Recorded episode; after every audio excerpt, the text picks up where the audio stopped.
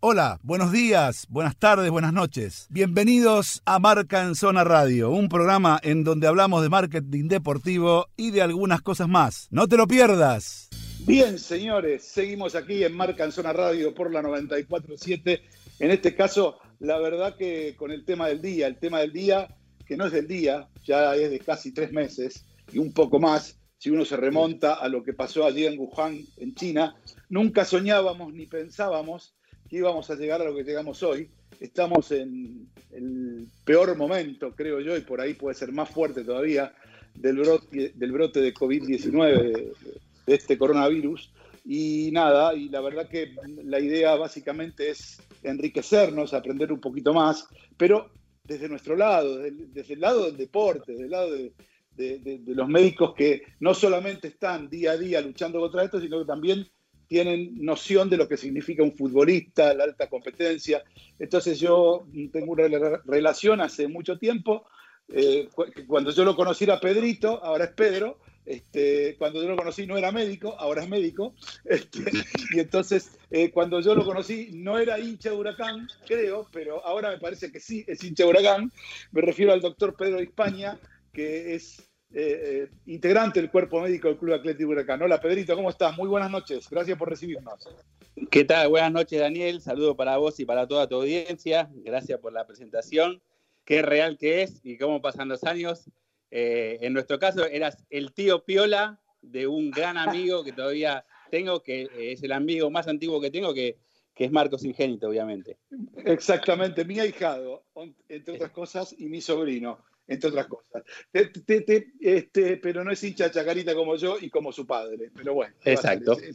esa es una cosa que ya no podemos solucionar. Pedro, mira, nada, da la casualidad, yo, yo pedí la nota más que nada para que... Hay, hay, dos partes de esta nota que voy a hacer con, con Nachito y con Juan, que, que, te están escuchando, que son mis compañeros.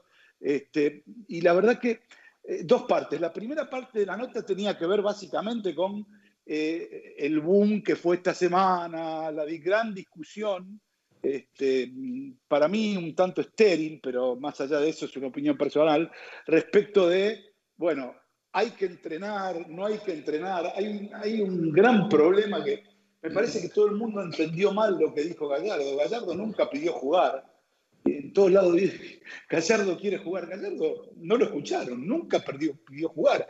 Pidió ver si se puede entrenar, que no es lo mismo que pedir jugar. Entonces, a partir de ahí y de esa confusión se empezaron a sumar los pros y los contras. Pero básicamente, vos, hoy, ¿cómo estás trabajando? ¿Cómo estás moviéndote en el sentido figurado con los jugadores tuyos, los de Huracán, los que te quedan? los que sabés que se van a quedar en el club y los que no sabés si van, se van a quedar, pero igual como, como, como médico tenés que atender, tenés que hablar con ellos, no sé. ¿Cómo estás trabajando? Eh, ¿Te hacen consultas? ¿No te las hacen? ¿Cómo es la historia?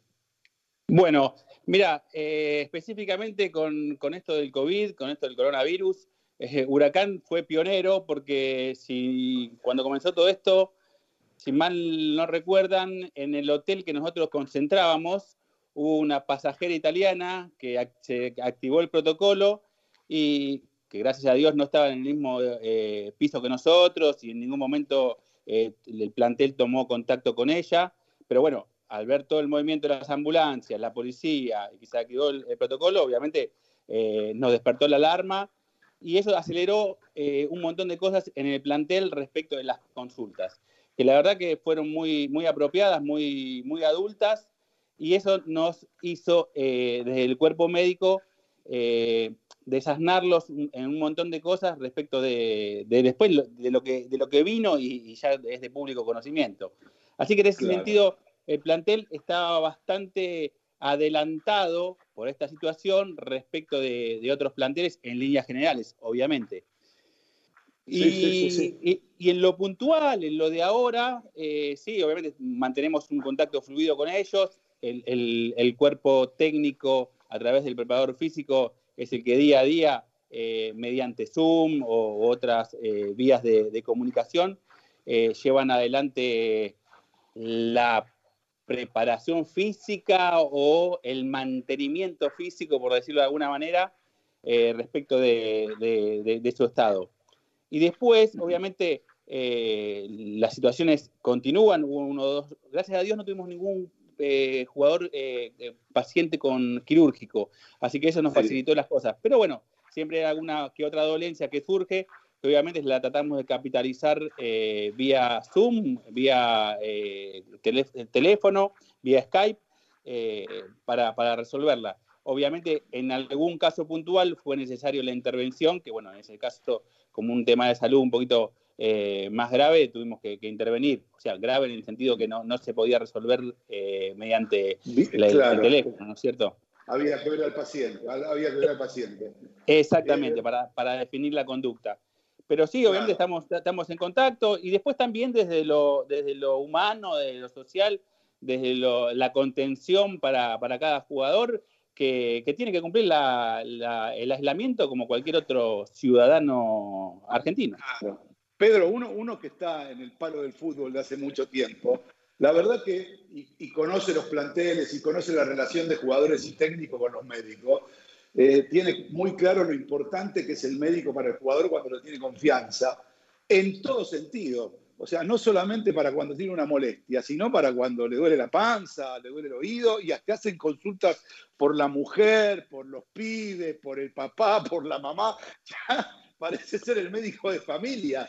Exacto, es, muy real lo que decís vos, Dani. Es más, te soy sincero, las últimas dos consultas no fueron de, por, eh, por el jugador propiamente dicho, sino que fue por, por familiares, que obviamente uno está a disposición y, es lo que ama y lo que quiere hacer y, tratamos de darle solución también.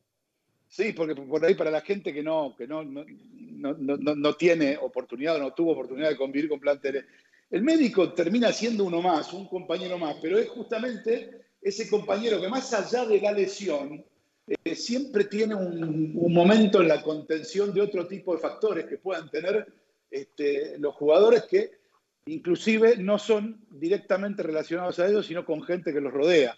Y la verdad que es un laburo, un doble laburo, como yo digo, ¿no? Porque muchas veces algunos clubes lo tienen, otros no, pero muchas veces hasta de psicólogo tienen que hacer ustedes.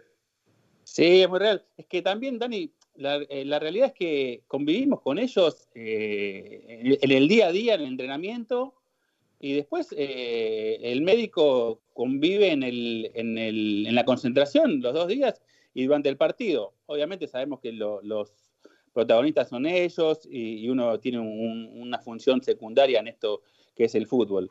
Pero sí, convivimos mucho con ellos y con algunos este, hasta se forja una amistad de, años de conocerlo. Después compartís eh, algún asado, te invitan a un casamiento y, inevitablemente terminás eh, teniendo una relación más que la, de, más que la profesional.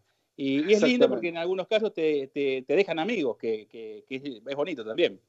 Totalmente, totalmente. Vos sabés que eh, esto me mueve a, una pregunta que tiene que ver básicamente con el ahora, ¿no? Es decir, con, todo lo que estamos viviendo.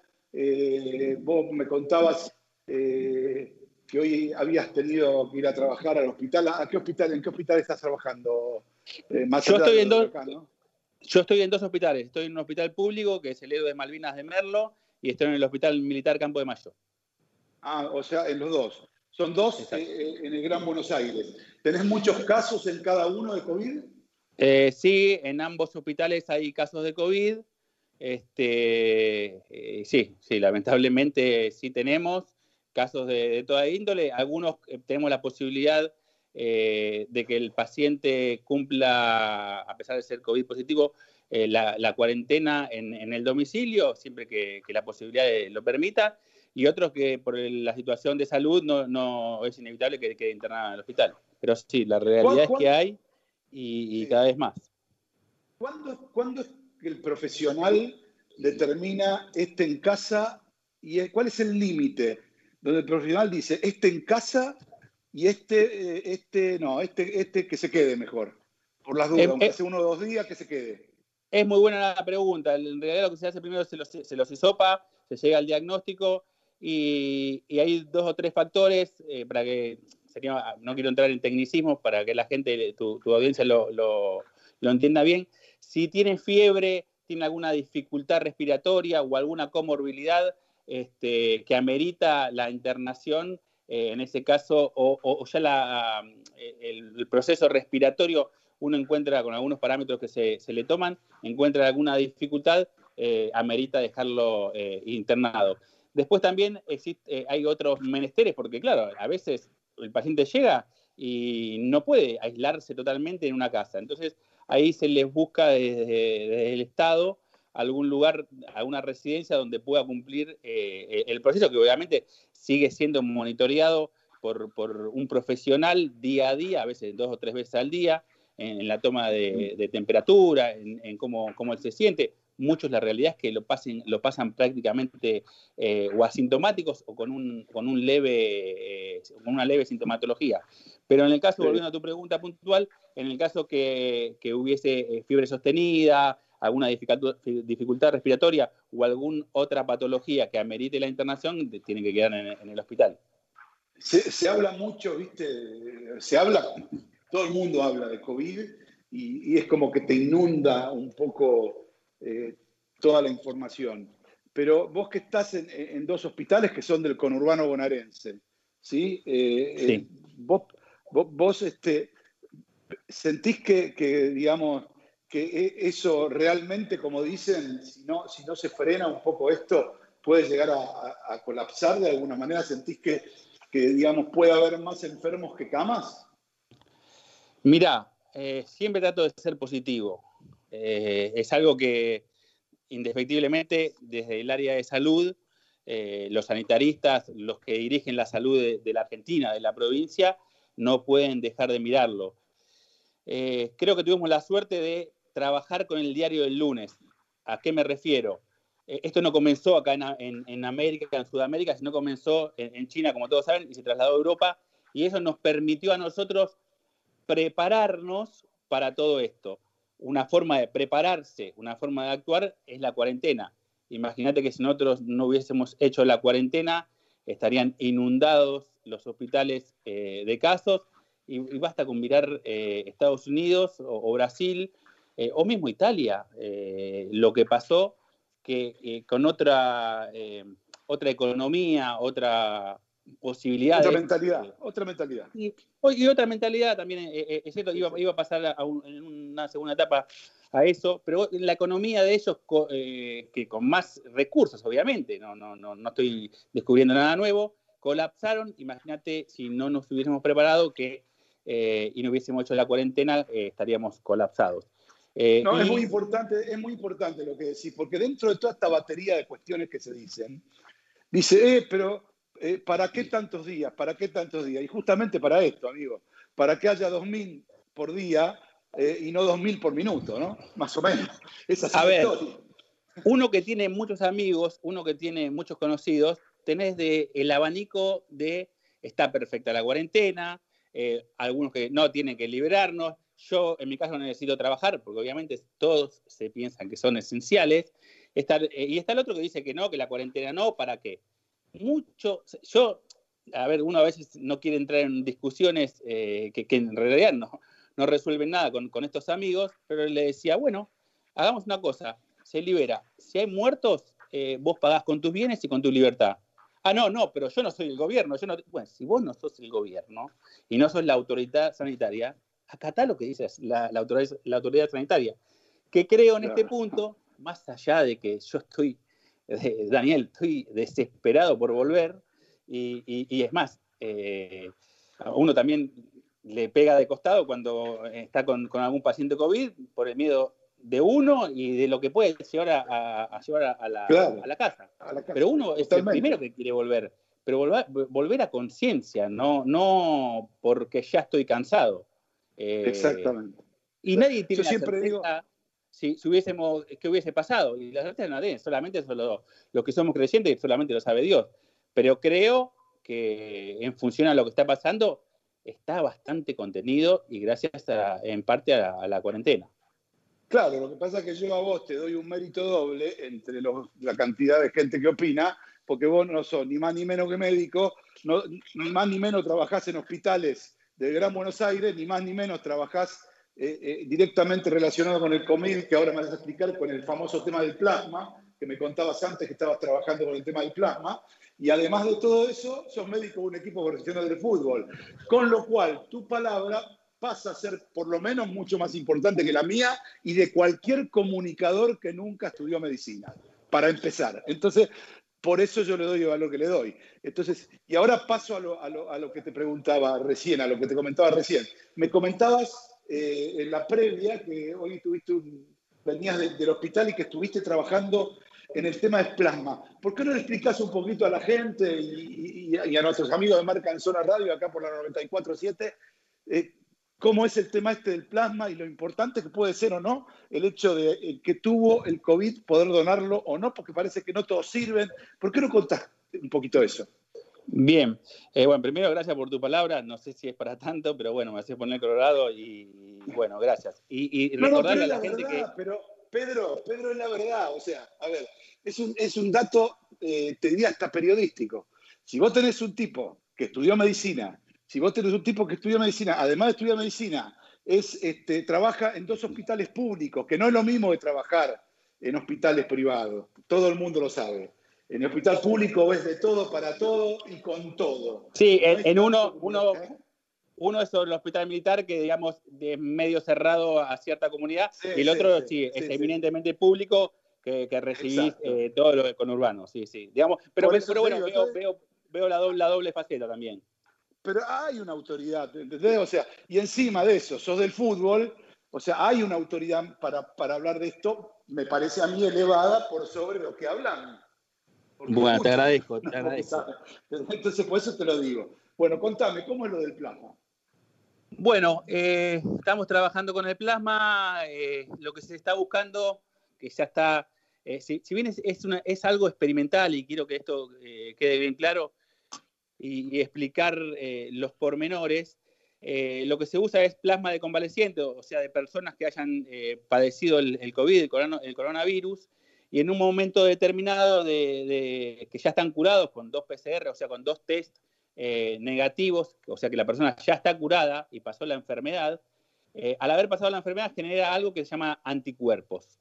Esos anticuerpos eh, se está viendo de que en el plasma de estas personas, reinfundiéndosela a pacientes que están críticos, han tenido buenos resultados. Obviamente tiene un montón de, pormenores, eh, está en fase experimental, eh, si bien se tiene experiencia con otras patologías que ha dado resultado, eh, acá es muy, muy poco lo que se tiene todavía, muy reciente, exacto, pero se está viendo que está dando buenos resultados. Hoy a la tarde, mira, puntualmente, fíjate cómo, cómo todo, todo se, va, se va hilando otra de las cosas que me dio grandes amigos el, fútbol es los colegas. Eh, y, viste que hubo un jugador de Tigre que, fue COVID.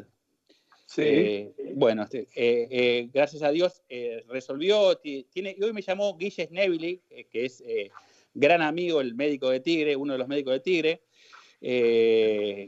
gran persona, gran profesional y mira eh, cómo se preocupó para consultarme dónde podía ir a donar y que el jugador tenía toda la intención, después de haber pasado lo que pasó, de ayudar donando, donando su plasma. Así que bueno, es una herramienta más. ¿Cómo se llama el jugador? Ay, me, ahora me, no, no, no, no, la recuerdo porque no, es mío. Es, de, es de Tigre. Acá, acá estoy. Nacho solo leí. Eh, Cardoso. Fue Cardoso. Sí, señor. Ahí está. Volante de Tigre. Exactamente. Volante de tigre. Bueno, muy, eh, muy, bueno.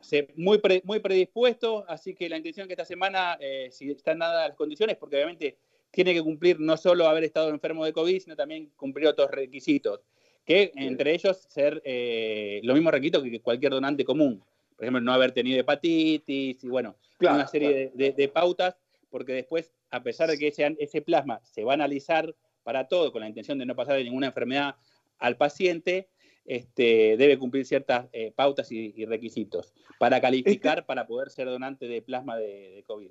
Así que fíjate cómo el futbolista, el médico de Tigre, gran amigo, eh, sin que yo lo llamara, enseguida me, llamó y se puso a, disposición a través del jugador, eh, con la intención de, sumar una ayuda, una herramienta más en esto que es el, combate contra la pandemia. No, está buenísimo porque además eh, los medios oficiales están pidiendo a los que tuvieron que por favor se acerquen para para ver si su plasma puede servir para ayudar a otros. Ahora, este tema del plasma, Pedrito, ¿es un tema, es, un tema eh, eh, detectado acá o viene de afuera?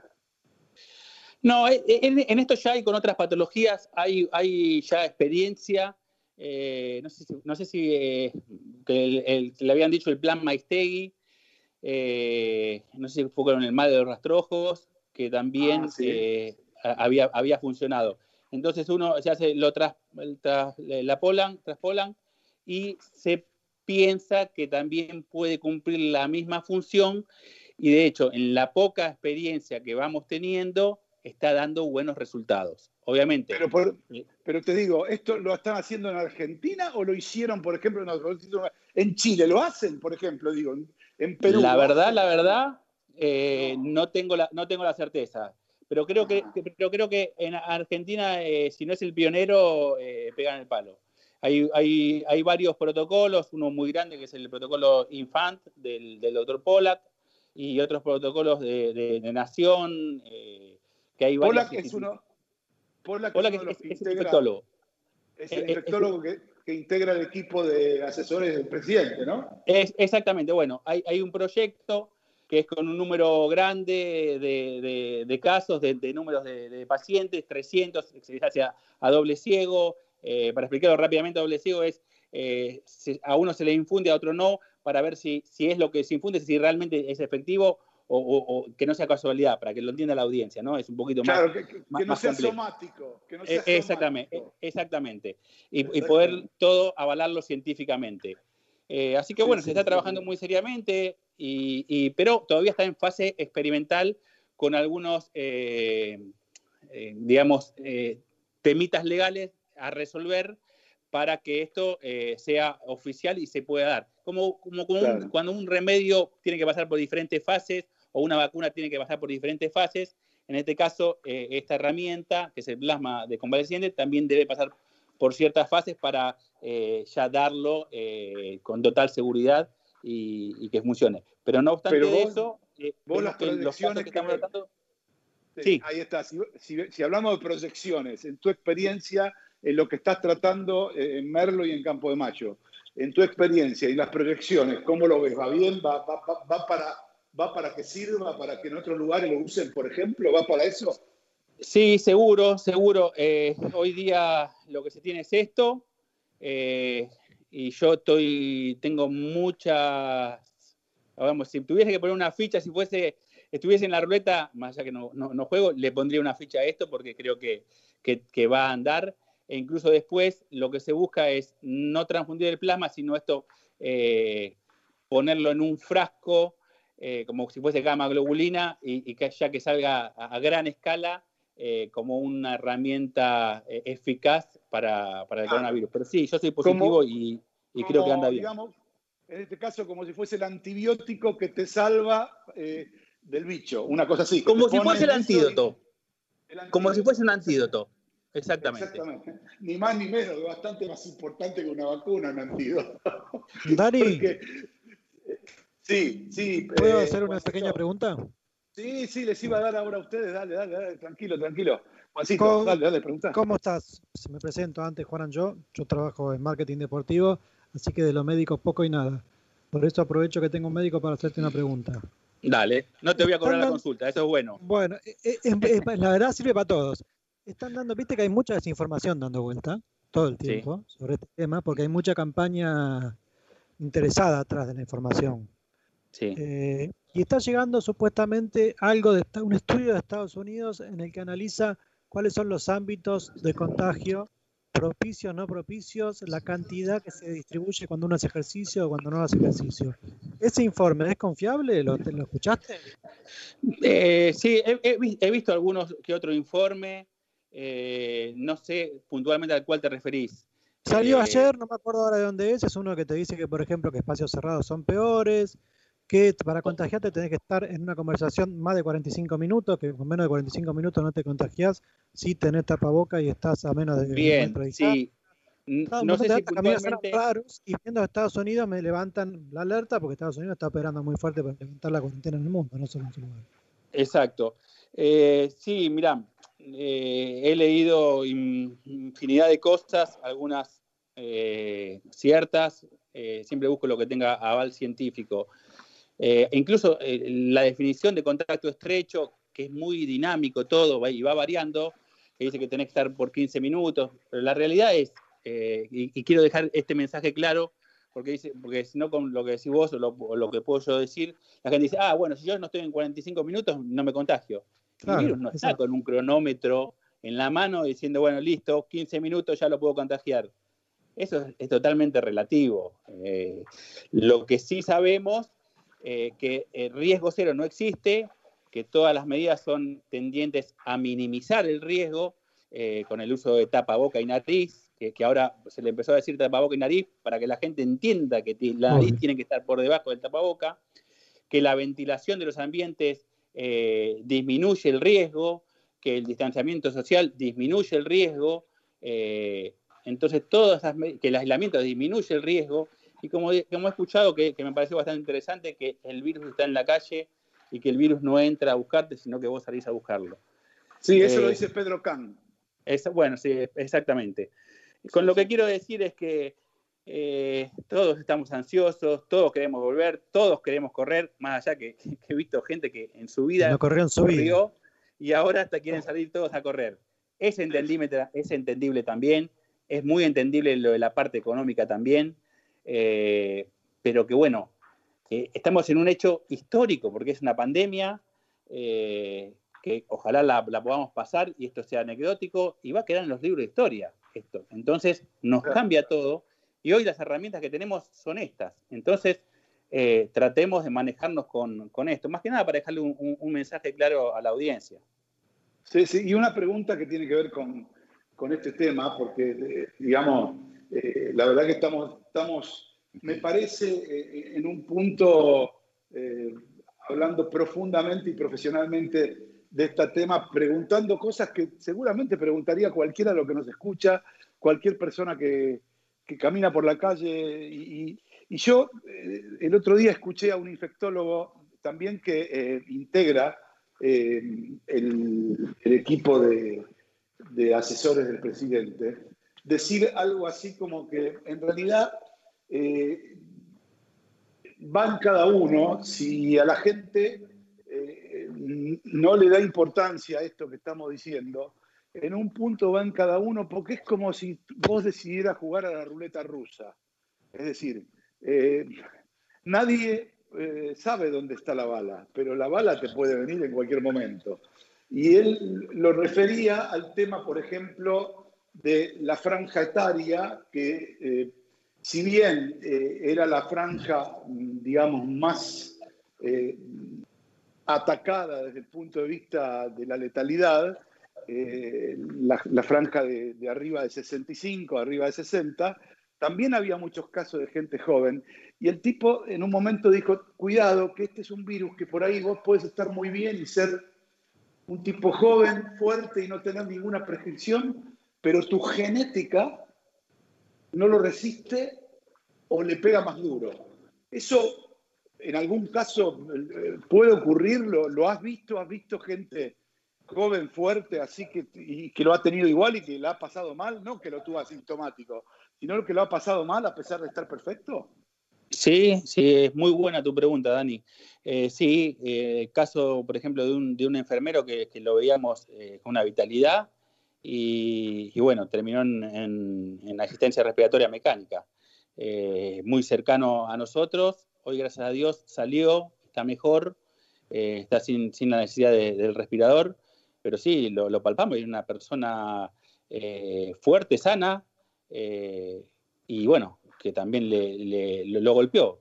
No sé si con, eso se respondo a tu pregunta, pero esto, por eso e, e, incluso, si bien es cierto que, la gente adulta mayor es la que está más vulnerable, eh, la realidad es que no hay que ser egoísta porque el virus sigue circulando, y esto se sigue alargando.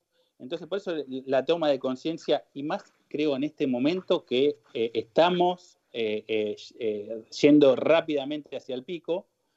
Y, no solo eso, también pensemos que de este virus se conoce muy poco.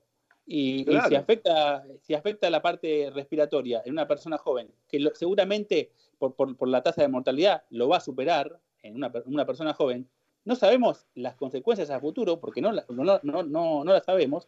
Y si puede dejar alguna secuela o alguna disminución eh, a nivel pulmonar y a nivel respiratorio, entonces la idea es, eh, eh, evitar el, contagio hasta tanto tengamos sí una, una vacuna. Una una vacuna que, nos permita volver a, la vida normal, porque hasta que esté la vacuna vamos a salir de esto, pero con una nueva, una nueva normalidad. Pero con la vacuna, si es efectiva, vamos a volver a, lo que era antes de la, de la pandemia.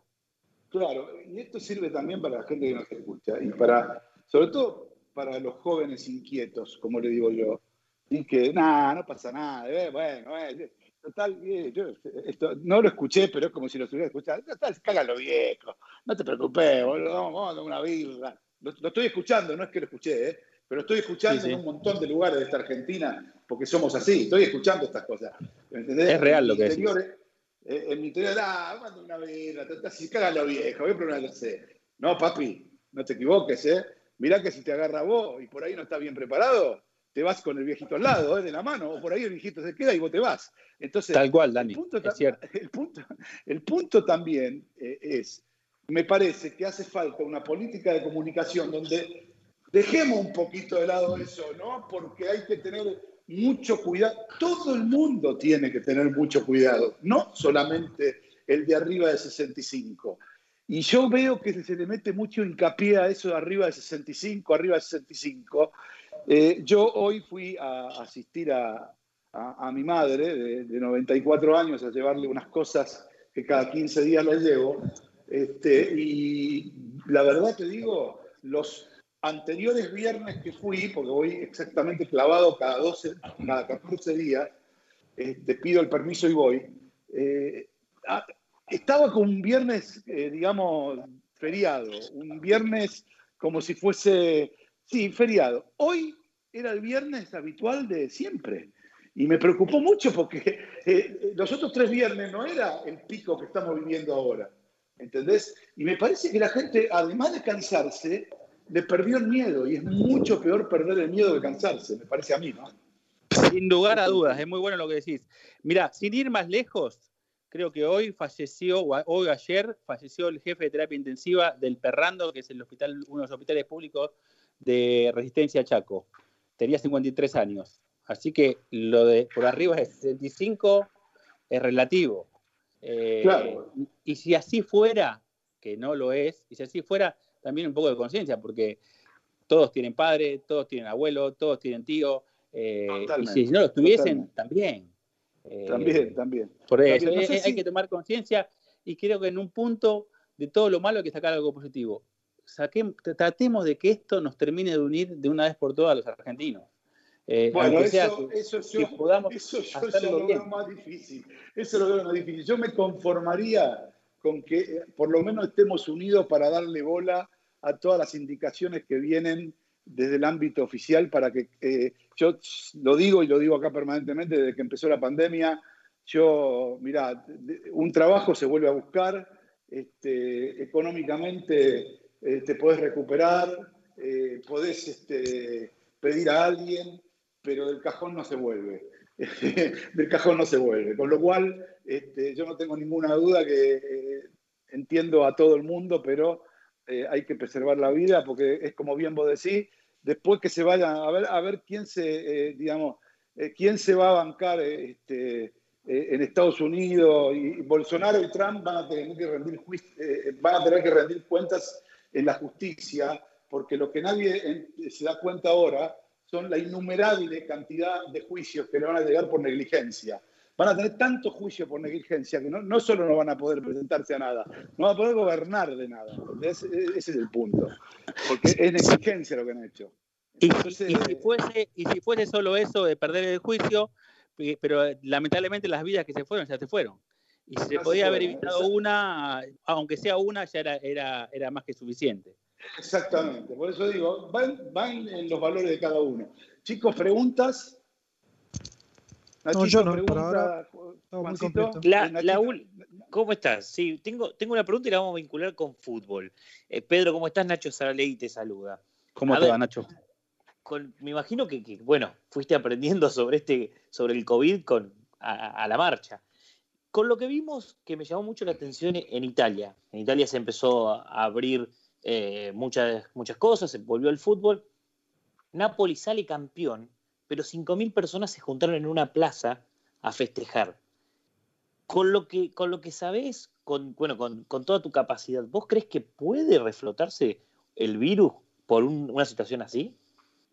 Mira, eh, en otros casos similares eh, ha habido eh, en, algunas situaciones lo que se llama la segunda oleada. Y que muchos infectólogos, que obviamente tienen, yo no soy infectólogo, tienen más capacidad que yo para explicarlo, las segundas oleadas en general son más graves que la primera. No siempre se tienen que dar, pero pueden, pueden, pueden tranquilamente darse. Y bueno, volvemos a, parte, de, de, lo que fue la, eh, lo que es esta charla, cómo eh, se, a punto de partida de perderle el miedo, se juntan 5.000 personas, eh, y bueno, también acá cuando se dijo de salir a correr, parecía un hormiguero, y, todo sin pensar, por eso. Totalmente. El tema es tomar conciencia y, y, no creerse que uno tiene que salir porque yo tengo que salir, todos estamos en la misma y todos quieren salir y todos quieren que esto se termine y, todos tienen penurias económicas, a todos de, alguna u otra manera los ha golpeado, pero entendamos que es una pandemia, esto es algo histórico, no se da todos los días y no tenemos eh, hoy en día en, el, en, el 2020 eh, otras herramientas. Quizás que, no sé, en el 2228 digan, mira, esto es tonto lo que hacían, se ponían un tapaboca cuando podían haber tomado esto. Pero bueno, pasó, nos pasó a nosotros cuando miramos la, las ratas, y cómo no se daban cuenta.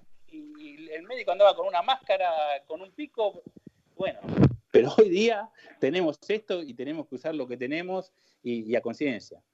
Eh, Pedro, eh, una, una, última pregunta que tiene que ver ya con, esta gran controversia de la semana del volver a entrenar. O sea, eh, desde el punto de vista médico, ¿sí?